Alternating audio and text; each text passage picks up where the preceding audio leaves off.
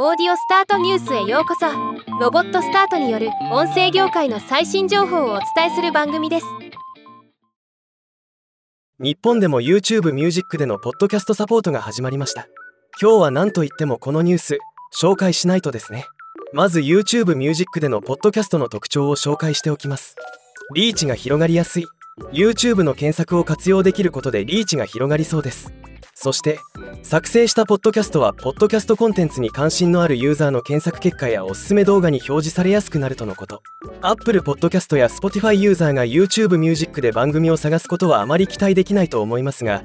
YouTube Music しか使っていないリスナーにリーチが広がるのは間違いないでしょう。ポッドキャストのアナリティクス。YouTube スタジオに新しく追加されたポッドキャスト専用のアナリティクス機能を使うことで視聴回数総再生時間平均視聴時間視聴者維持率を左右する重要なパートトラフィックソース上位のコンテンツが確認できます。複数のポッドキャスト配信プラットフォームを使うのが当たり前のポッドキャストなので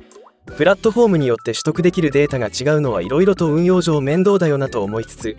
おそらく最もデータを取得して表示するアナリティクスになっていると考えられます。収益化も YouTube が提供するさまざまな収益化ソリューションを活用して広告収益を得ることができる。チャンネルメンバーシップや YouTube ショッピングを利用して広告以外の収益源を得ることができると記載されています。ポッドキャスト特有の収益プログラムについては未発表のためよくわからないのが現状ですが少なくとも動画ショート動画での広告収益については様々な制限やハードルがあります。これに準ずると考えられますがこの点については詳細が明らかになり次第また改めて紹介したいと思います。ビデオポッドキャストもポッドキャストに動画を活用することでリスナーとより親密な関係を築けるほかボディーランゲージや唇の動きによってアクセシビリティを高められるという利点があるとのこと。YouTube の分析によれば静止画のみを表示するポッドキャストより動画を活用したポッドキャスト特にホストが出演するポッドキャスト動画の方がパフォーマンスが高いことが判明しているそうです。具体的には人気上位のポッドキャスト動画のうちホストが出演する動画の占める割合は80%ホストが出演する動画を静止映像のみの動画と比較した場合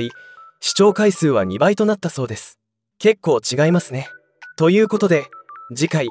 実際に YouTube ミュージックでポッドキャストやってみた話を紹介します。お楽しみに。ではまた。